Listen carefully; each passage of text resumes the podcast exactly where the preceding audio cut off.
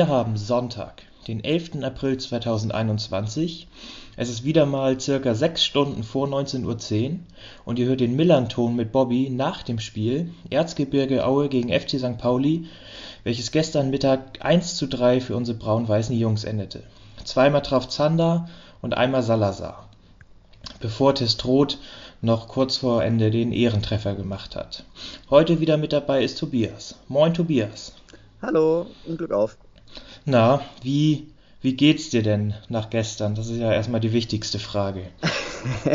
Danke der Nachfrage. Also äh, ich nehme das mit Fassung. Also ich muss sagen, äh, dass es am Ende so deutlich wird, das hätte ich jetzt nicht gedacht. Äh, also ich hatte schon nach, schon nach der, also es war ja so, das erste Tor von Zander, ich war nur ganz kurz auf der Toilette, weil ich das immer so mache, bevor die Spiele beginnen und ich kam zurück und wir lagen, lagen schon zurück und als ich mir dachte, oh oh, es wird ein schwieriges Spiel werden und so ist es dann am Ende auch gekommen, aber ich sehe es am Ende ähm, sportlich, weil Aue ist gerettet, Pauli ist jetzt auch gerettet, ähm, alles gut.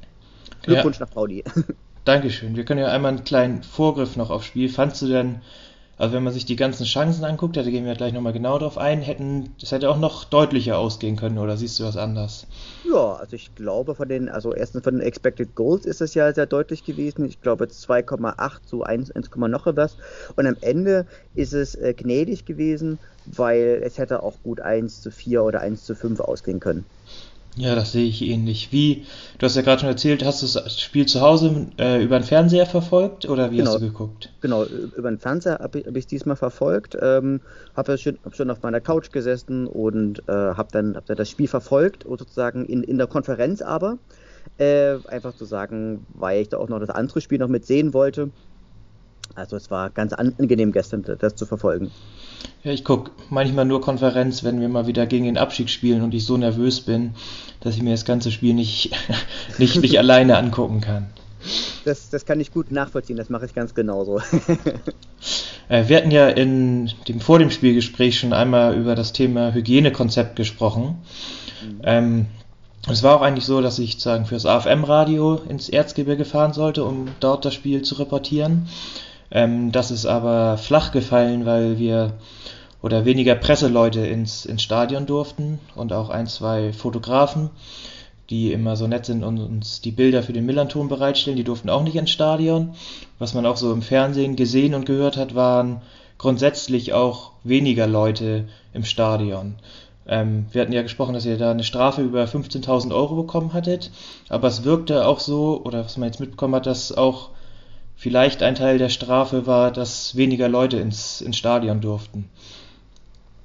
Definitiv, ähm, das haben wir ja auch gestern in unserem Podcast in den zwei gekreuzten Mikros so besprochen. Ähm, ich weiß gar nicht, ob das Thomas oder Martin gesagt hatte, äh, dass definitiv auch ein Teil der Bestrafung gewesen sein soll, dass tatsächlich noch weniger Leute in, ins Stadion gehen durften. Also dass sie praktisch dann noch mehr die Zügel angezogen haben. Ja, das merkt man ja auch diesen Spieltag. Kiel gegen Regensburg, Fürth gegen Sandhausen und Düsseldorf gegen Karlsruhe, die sind ja schon Corona-bedingt alle ausgefallen. Ich glaube mal, deswegen wird in der Hinsicht auch nochmal noch mal mehr drauf geachtet. Genau, aber vom Verein selber, also sie haben sich auch zu, zu der Bestrafung jetzt nicht nochmal weiter geäußert. Also ich glaube, sie haben das jetzt einfach akzeptiert und, und bezahlen das jetzt oder lassen das extern bezahlen. Insofern, ich glaube, man hat jetzt auch in Aue, nachdem man da wütend auf den Boden gestampft hat, zunächst äh, da auch seine Lehren draus gezogen. Ja, denn kurz vor Anpfiff habe ich noch ein äh, Plakat, von eu was von euren Spielern hochgehalten worden ist, gesehen mit Bleib tapfer, kleiner Erik. Kannst du uns da ein bisschen aufklären, was für einen Hintergrund das hat? Genau, der Erik, das ist ein dreijähriger Junge, der, Leut, äh, der leidet an Leukämie. Ähm, das ist ja ist Blutkrebs, das ist eine furchtbare Erkrankung und es geht halt darum, einerseits möchte der Verein Solidarität äh, mit diesem Jungen ausdrücken, andererseits kann auch für die Familie gespendet werden. Und ich bin mir gar nicht sicher, ob es da jetzt einen direkten Zusammenhang gibt über das DKMS. Äh, hat sich auch Aue mit beteiligt sozusagen an der Aktion äh, Stäbchen rein Spender sein. Also sozusagen, um sich äh, typisieren zu lassen, mhm. äh, um dann praktisch äh, Leukämie-Patienten zu helfen, falls es da ein Match geben sollte. Ja, auf jeden Fall eine sehr, sehr schöne Aktion. Ja. Dann lass uns mal ein bisschen sportlicher werden. Ähm, bei den Aufstellungen war eigentlich alles so wie, oder war relativ normal, so wie wir es erwartet haben.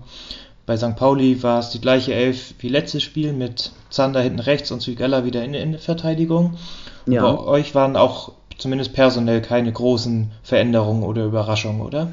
Naja, also man muss sich schon fragen, also die, unsere, unsere Personaldecke, die ist ja sehr dünn, dass man jetzt einen Philipp Riese jetzt hat wieder direkt in die Anfangsformation gestellt. Das ist, ähm, wir hatten aber halt auch keinen anderen, weil der hatte ja sich einen, äh, hatte sich eine schwere Knochenverletzung, ich glaube, der hatte einen Schien- und, Wadenbeinbruch, ähm, sich vor elf Wochen zugezogen und dann stand jetzt wieder sofort in der Startelf, weil ja auch Gnajatic ja gesperrt war. Und daneben stand halt eben eben Samson, der eigentlich jetzt kein Spieler so für die erste Elf ist, sozusagen. Mhm. Also ich glaube, diese, und dadurch waren wir auch im Mittelfeld im Laufe des Spiels auch relativ schwachbrüstig. Da erst einmal großen Respekt an eure medizinische Abteilung. Ich hatte auch mal einen Schien- und Wadenbeinbruch. Damit bin ich ein Jahr lang ausgefallen. Oha. Das, glaube ich, elf Wochen fast schon eine Wunderleistung. Ja.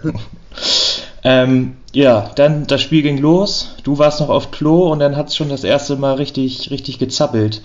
Ja. Das hatten wir ja auch oder kurz thematisiert, dass wir seit der Rückrunde oft früh, früh in Führung gehen und da schnell Druck machen. Mhm. Das lief für euch ja gar nicht so wie geplant, würde ich mal sagen.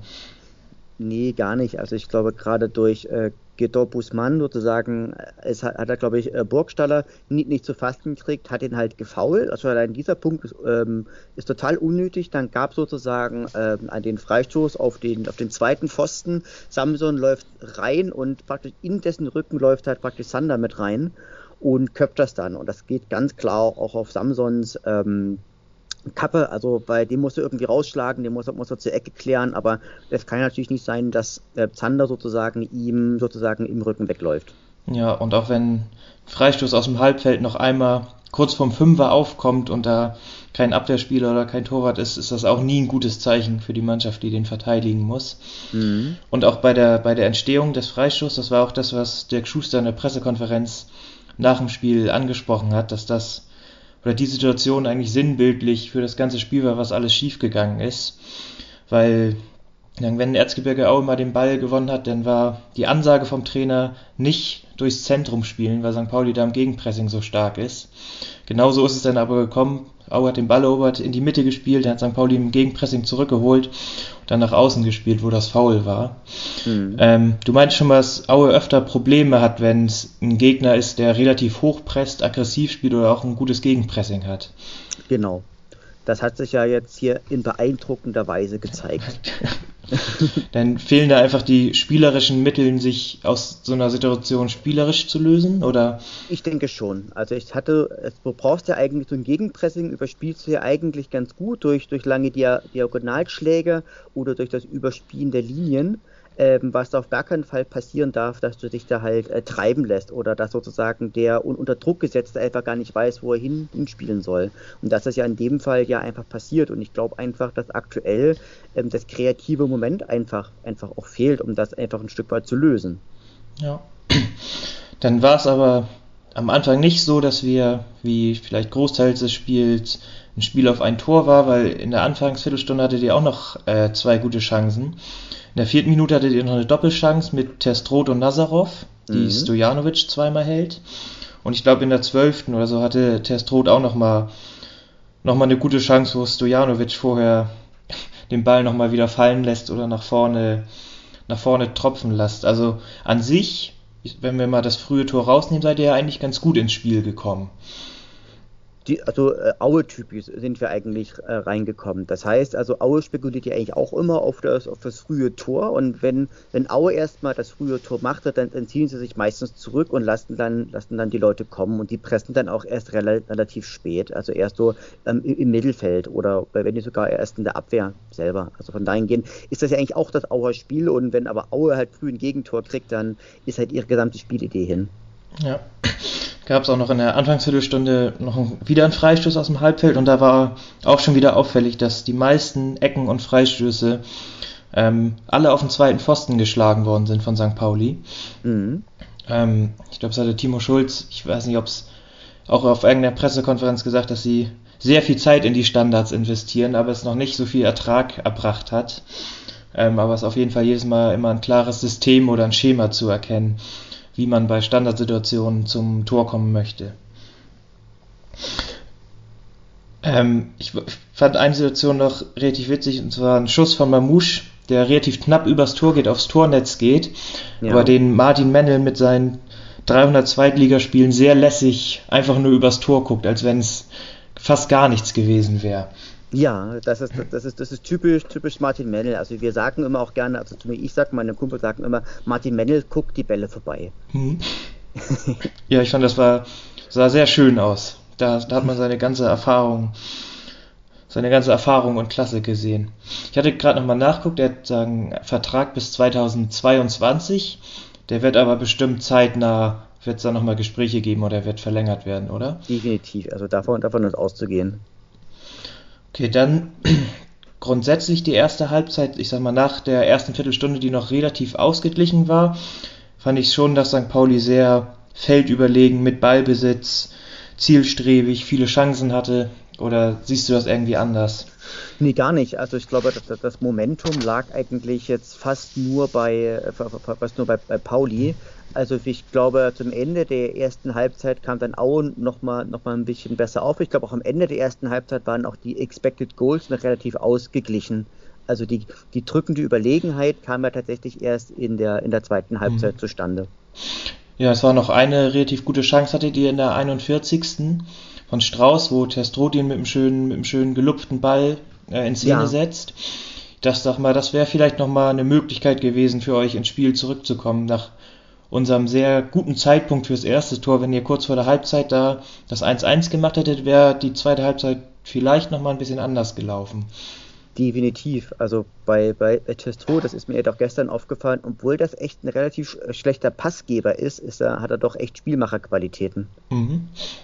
Und ich finde, man hat auch sagen, tr trotzdem auch in diesem Spiel, ich glaube, zwölf Tore hat er jetzt nach diesem Spiel schon, schon seine Wichtigkeit gesehen, weil eigentlich jede gefährliche Aktion oder jede Chance, die er hatte, auch wenn es nicht ganz viele waren, war Testrot irgendwie beteiligt mit entweder einer Vorlage oder dass er den Abschluss hatte. Genau, das definitiv. Es ist ein sehr wichtiger, also es, es ist ein Topstürmer für die, für, für, die zweite Liga, weil der einfach auch so bullig ist. Also so ein, ist eigentlich so, früher hätte man gesagt, das ist so ein klassischer Sturmtank. Der kann sich durchsetzen, der kann aber auch wie, wie, wie eine Wand äh, agieren praktisch im Strafraum und er kann halt auch, auch mal Bälle, Bälle festmachen. Also der ist für Aue fast noch wertvoller oder noch wichtiger als Krüger. Denn Krüger kann nur deswegen so gut sein, weil er halt eben einen Testro an seiner Seite hat. Ja, ich fand auch noch relativ äh, interessant, was Dirk Schuster zu den Stürmern von St. Pauli gesagt hat, oder die Zusammenstellung, dass mit, mit Burgstaller, Schiri und Mamouche, dass da relativ viele Sachen vereint sind, mit dribbelstark, technisch stark, mit Burgstaller ein bisschen körperlicher, Tempo alles dabei, dass sagen diese bei uns vorne diese Dreier-Zusammenstellung relativ viele Sachen ähm, vereint und dass es auch schwer ist, sich als Abwehr darauf sagen alles wegverteidigen zu können, weil die so relativ viele Sachen miteinander vereinen. Das sehe ich ähnlich, genau. Also ist ja, ist ja so ein bisschen, also allgemein ist Pauli im Gegensatz zu Auer einfach auch die technisch wesentlich versiertere Mannschaft und auch taktisch, gut, taktisch stärker, das weiß ich jetzt nicht, aber sie, sie sind von den Einzelkönnern und auch von der Technik einfach nochmal eine, eine Schublade besser als, als Aue. Ja. Ähm, zur Halbzeit gab es keine Wechsel und dann ging die zweite Halbzeit eigentlich so los, wie die erste angefangen hat. Ähm, und zwar mit einem relativ frühen Tor für St. Pauli. Ähm, da fand ich relativ auffällig, dass Burgstaller schon relativ viel Zeit hat im 16er, sich den Ball einmal anzunehmen, nochmal draufzutreten, rumzugucken und den dann zurück zu Salazar zu legen. Ja. Es darf, glaube ich, eigentlich nicht sein, dass man als Stürmer mehrere Kontakte ohne richtigen Gegnerdruck im 16er hat. Genau, da standen ja auch, auch drei Leute drumrum. Also das habe ich, ich habe das auch gesehen. Ich habe gesagt, Mensch, wann klären sie es, wann klären sie es denn? Und was einfach passiert ist, er, bei der Burgstaller einfach auch so eine Persönlichkeit, dass er auch bekannt ist, hat er einfach ganz viele Verteidiger auf sich gezogen, wobei ihn ja keiner wirklich angegriffen hat. Und dadurch ist er sozusagen auch der Raum für den, für den Salazar ja entstanden, weil der, der spielt ihn ja zurück und Salazar ist, ist dann ja vollkommen frei und, und, und knallt das Ding dann rein. Mendel sieht ihn, glaube ich, noch relativ spät. Also muss man halt auch sagen, das ist vermeidbar. Ja. Also für, aus Auer Sicht absolut vermeidbar gewesen. Ja, und ich finde, das zeigt auch, dass es vermeidbar ist, aber dann sagen auch die, die Qualität, die St. Pauli in der Rückrunde oder dieses Jahr hat, dass sie, wenn sie dann mal relativ frei aus 17, 18 Meter oder 16 Meter zum Abschluss kommen, dass der halt auch dann echt reingenagelt wird. No. Und dann ein paar Minuten später, ich weiß gar nicht mehr genau welche Minute, das 3-0, was eigentlich sehr identisch mit dem 1-0 war. Genau, das war ja, das, äh, es war ja genau, das heißt, war wieder Schlag aus dem Halbfeld auf den zweiten Posten. Äh, Sander läuft rein, diesmal lässt ihn aber Ho Hochscheid gewähren und er macht ihn, glaube ich, wieder mit dem Kopf. Also es war theoretisch 1, 1 zu 1 das gleiche, bloß jetzt mit einem anderen Protagonisten, also Hochscheid statt Samson. Ja, Dirk, Dirk Schuster hat auch in der Pressekonferenz nur ein bisschen ironisch dazu gesagt, wenn man das in der Halbzeit anspricht und es das gleiche Tor nach dem Standard genauso wieder fällt, dann weiß er auch nicht mehr so ganz genau, was er, was er machen soll oder was da alles schiefgelaufen ist. Definitiv. Wie war denn dein Gefühl nach dem, nach dem 3-0? Ich glaube, wenn ich es richtig im Kopf habe, habt ihr einmal, ich glaube sogar gegen den HSV, ein 3-0 noch zum 3-3 gedreht. Mhm. Aber hattest du irgendwie noch das Gefühl, dass da was geht oder war da für dich schon klar, dass da heute Ende ist. Na, das, eigentlich war bei mir schon nach dem, nach dem 2 zu 0 klar, dass hier, dass hier der Ofen aus ist. Also das lässt sich auch relativ gut erklären. Einerseits halt durch dieses wirklich sehr gute äh, frühe Angriffs- bzw. Gegenpressing in Kombination mit dem echt schlechten also, also auch für einen Zweitligaverein schlechten Passspiel von Aue. Ich habe mal geguckt, also der beste Passspieler von Aue ist, Mart, ist Martin Mennel gewesen, ähm, was schon mal ein bisschen komisch ist als Torwart. Äh, mhm. Äh, und dann kommt Sören Gonte mit 71 Prozent, Steve, ähm, oh nee, da kommt John Patrick raus mit 81 Prozent und dem gegenüber haben wir natürlich einen Philipp Zieis mit 94 Prozent, Rico Benatelli mit ähm, 91 Prozent, ähm, dann oh Gott, äh, äh, mit auch 91 Prozent, Paccarada mit zwei. Also man hat, man hat also praktisch gesehen, bis zum Strafraum sagt er, dass das bei Aue noch gut ist, aber sobald es in diese gefährlichen Zonen ging, ist passtechnisch überhaupt gar nichts gegangen.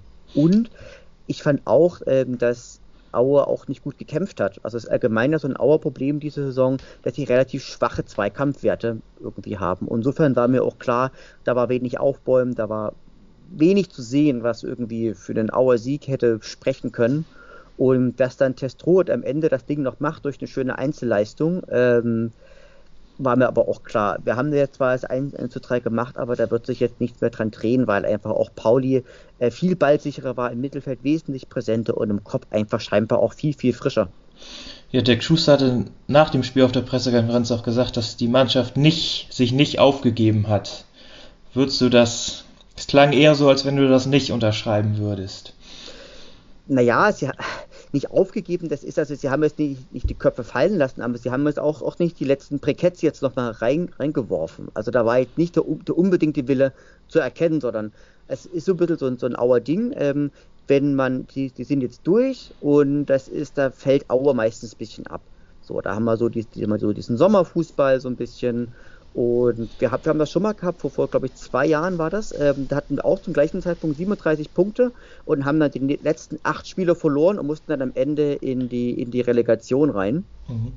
Also von dahin gehen, puh, also sie haben sich nicht aufgegeben, sie haben aber auch jetzt nicht, nicht nochmal alles reingeworfen. Ja, ich, ich habe das zu Zeiten, wo Markus Kaczynski noch der Trainer von St. Pauli war, immer gesagt. Da waren wir auch einmal, ich glaube, es war sogar nur am letzten Spieltag waren wir gerettet. Aber ich finde, da zeigt sich immer so ein bisschen auch die spielerische oder generell eine Qualität von der Mannschaft, wenn sagen nicht mehr der Druck da ist und du nicht mehr wild entschlossen in jeden Zweikampf gehst, dass sich dann die eine Stärke von der Mannschaft zeigt, ob du dann trotzdem noch Spiele gewinnen kannst und Spiele oder äh, gegnerische Mannschaften dominieren kannst oder ob halt sagen dann der Wille oder die spielerische Fähigkeit, wenn du es nicht mit Zweikämpfen wegmachen kannst, was das dann abfällt. Ich finde, das zeigt immer relativ gut, wenn man relativ früh gerettet ist und auch früher davor im Mittelfeld war, sich dann so die richtige Qualität einer Mannschaft zeigt, ob sie dann noch hungrig sind oder spielerisch lösen können oder eher ich sag mal, wie es bei euch jetzt gestern der Fall war, da nicht mehr so viel geht. Naja, was, was sicherlich auch ein bisschen die These sein könnte, ist, dass die Mannschaft einfach auch müde ist. Also ich meine, das ist ja ein sehr, sehr dünner Kader und wir haben eine feste Startelf, die kann auch kaum rotiert werden, weil ja auch von der Bank relativ wenig, wenig Qualität kommt. Also dieser Kader, der ist ja total auf Kante genäht. Und ich kann mir einfach auch vorstellen, dass die müde sind. Zum Beispiel den Florian Krüger, der hat ja gestern gar, gar keinen Stich gesehen. Also mhm. er hatte, glaube ich, nicht einen Torschuss und so. Und das kann einfach auch sein, dass sie platt sind. Ja. Der fand dann sagen, nach dem 3-0 hatte St. Pauli ja nochmal im Minutentakt drei riesige Chancen. Die Mendel, glaube ich, alle, alle überragend hält. Einmal den Freistoß, wo er den mit der Schulter so hält. Ja. Ähm, denn der Schuss von Burgstaller und Chiré nach einer Ecke, die Mendel ja echt zwei, dreimal da richtig überragend da noch rauskratzt. Sonst wäre es. Sonst hätte Dirk Schuster vielleicht nach dem Spiel auch noch was anderes gesagt, wenn da noch einer oder zwei mehr von reingegangen wären. Ja, definitiv. Und das Tor von Testrot hat sie ja schon angesprochen. Es war ein, also ein schöner, gechippter Flankenball, den Testrot, da hat man auch seine Klasse gesehen, schön mit der Brust annimmt und dann relativ trocken, relativ trocken abschießt ins rechte untere Eck. Genau. Also das war, was mich auch sehr, sehr gefreut hat, ist, dass es auch vom Baumrad gekommen ist, der ja unter Dirk Schuster einen schweren Stand hat. Ähm, der, der hat er auch schön, schön rein, reingeflankt oder reingechippt, wie du gesagt hast. Also das war nochmal eine schöne, war nochmal eine schöne Einzelaktion. Ähm, du hast ja gerade schon mal die Zweikampfstatistik angesprochen. Ich glaube, am Ende des Spiels war es zu 55% zu 45% bei St. Pauli. Mhm. Ähm, weißt du, sagen, du meintest ja, dass es bei euch das ganze Jahr schon öfter so ist, dass ihr nicht so starke Zweikampfwerte habt. Ja. Was ja eigentlich relativ, ich sag mal, nicht typisch für Aue ist und auch eigentlich nicht für eine, für eine Mannschaft von Dirk Schuster. Ja. Weißt du, woran das, woran das liegen könnte? Aber weil an sich habt ihr ja trotzdem jetzt nach 28 Spielen 37 Punkte, was ja, ihr spielt ja trotzdem noch eine sehr gute Saison. Naja, ich glaube, was, was ist ein Stück weit daran, was glaube ich ein Stück weit daran liegen könnte, ähm, ein gewisser Trainer, der mal, äh, äh, mal an Aue auch mal Trainer war, das war ja Domenico Tedesco und der mhm. sagte ja, es ist ja nicht entscheidend, wie viele Zweikämpfe gewinnst, es ist entscheidend, dass du die, dass du die, dass du die wichtigen Zweikämpfe gewinnst. Und ähm, man hat ja irgendwie, irgendwie ein Stück weit gesehen, dass ja ähm, Florian Ballast hat halt immerhin von seinen sieben äh, Duellen auf dem Boden immerhin sechs gewonnen, aber zum Beispiel einen Steve Breitkreuz hat zum Beispiel, was ja unser rechter Verteidiger aktuell ist, hatte von acht ja auch nur drei gewonnen. Also ich glaube, dass man eher versucht, ähm, diese Fehler des Einzelnen einfach durch, durch, durch ein kollektives Verteidigen zu kompensieren und dass, dass es deswegen gar nicht, gar nicht weiter auffällt. Ja, genau. Das ist sozusagen bei, bei der Ballbesitzstatistik, die kann man ja auch immer da muss man auch tick aufpassen. Es gibt ja auch manche Spiele, wo sich die Innenverteidiger 80 Minuten lang nur den Ball hin und her schieben und dann auch eine Passquote von 90 Prozent haben, aber keinen wichtigen Pass nach vorne gespielt haben. Genau. Also es kann schon sein, dass dann sagen, auch wenn die prozentualen Zweikämpfe nicht äh, grundsätzlich nicht ganz so gut sind, dass trotzdem die entscheidenden im eigenen oder im gegnerischen 16er gewonnen werden. Mhm. Ja. Ja, aber, aber es ist es trotzdem, ist ja, ist ja trotzdem wichtig, wenn halt, wenn halt der Gegner dich presst, dann musst du trotzdem auch mal im Mittelfeld auch mal die, die Zweikämpfe gewinnen. Also ich habe jetzt zum Beispiel Louis Samson, habe ich ja gerade gesagt, der hat ja auch von seinen sechs Zweikämpfen ja auch nur zwei gewonnen und noch keinen in, in der Luft gewonnen, was natürlich für den defensiven Mittelfeldspieler, der einfach mit defensiven Aufgaben betraut ist, einfach eine, eine katastrophal schlechte katastrophal schlechter Wert ist. Also als defensiver Mittelfeldspieler musst du schon auch, auch mal einen gewinnen. Ja, und vor allem, ich glaube, der Ballbesitz war ja am Ende 63% für St. Pauli. Ist halt auch, wenn du dann im Mittelfeld auch keine Zweikämpfe gewinnst und zwei, äh, keine zweiten Bälle gewinnst, dann ist es eigentlich so wie die ganze zweite Halbzeit, dass St. Pauli den Ball hat und, und Druck machen könnte und man selbst äh, oder aus eurer Sicht keine Entlastung hat oder mal mit eigenem Ballbesitz ein bisschen durchschnaufen kann. Genau. Ähm, ihr habt jetzt ja noch, noch keine 40 Punkte. Glaubst du denn, dass es noch ein bisschen dauern wird, bis ihr die bis ihr die einsammelt oder glaubst du, dass das zeitnah, auch wenn jetzt euer nächstes Spiel gegen Karlsruhe ausfällt, dass ihr zumindest die 40 Punkte so schnell wie möglich nochmal knackt? Also ich glaube, unser nächstes Spiel, was dann regulär stattfindet, ist ja, ist ja gegen Nürnberg. Ähm, die spielen ja auch für ihre Verhältnisse keine gute Saison, werden aber für uns zu Hause kaum schlagbar sein. Ähm, äh, bei, bei, sich zu Hause werden sie kaum schlagbar sein. Da rechne ich eher an einem guten Tag mit dem Unentschieden und was ich mir vorstellen könnte, dass, es, dass wir das Ding erst gegen, gegen Braunschweig ähm, ja, irgendwie dicht machen, sag ich jetzt mal, obwohl die ja natürlich auch total mit, mit dem Rücken zur Wand stehen. Also von daher, also ich glaube, ähm, es könnte, könnte noch, noch, ein kleines bisschen dauern, sehe aber eigentlich den ähm, Klassenerhalt nicht gefährdet. War es nicht sogar einmal vor mehreren Jahren so, dass ihr mit 40 Punkten in die Relegation musstet? Ja, das, das, das war, war, ja das, was ich, was ich, was, was du angesprochen vorhin, hattest. Genau, genau. Und ich, ich sehe gerade, ich, ich habe gerade Unsinn erzählt. Unser nächstes Heimspiel ist ja, ist ja dann gegen, gegen Nürnberg. Ähm, es ist, es ist das Dienstagsspiel, genau. Entschuldigung, das hatte ich, das hatte ich gerade verdreht. Und dennoch glaube ich, ähm, Nürnberg ist für uns zu Hause schlagbar, aber da ja gerade die Form von Aue so schwach ist und weil wir einfach auch ganz grundlegende Schwächen haben, glaube ich, wird das eher ein Unentschieden und ähm, dass wir vielleicht sogar erst gegen, gegen Braunschweig uns die 40 Punkte sicher machen. Aber du glaubst, mit 37 Punkten oder 38, wenn man noch ein, zwei holt, wird das auf jeden Fall reichen dieses Jahr. Na klar. Also ich muss halt sagen, ich glaube, wir haben diese, diese Saison einfach eine, eine relativ schwache zweite Liga, was die Punkte angeht. Weil ich gucke gerade mal, Braunschweig spielt später gleich noch, die haben 26 Punkte, also Würzburg ist weg, äh, Sandhausen, die haben, die haben 25 Punkte und äh, Braunschweig haben immer 26 Punkte, Osnabrück 26 Punkte. Das sind neun Punkte. Also es ist statistisch möglich, aber es müsste eigentlich da sehr mit dem Teufel zugehen.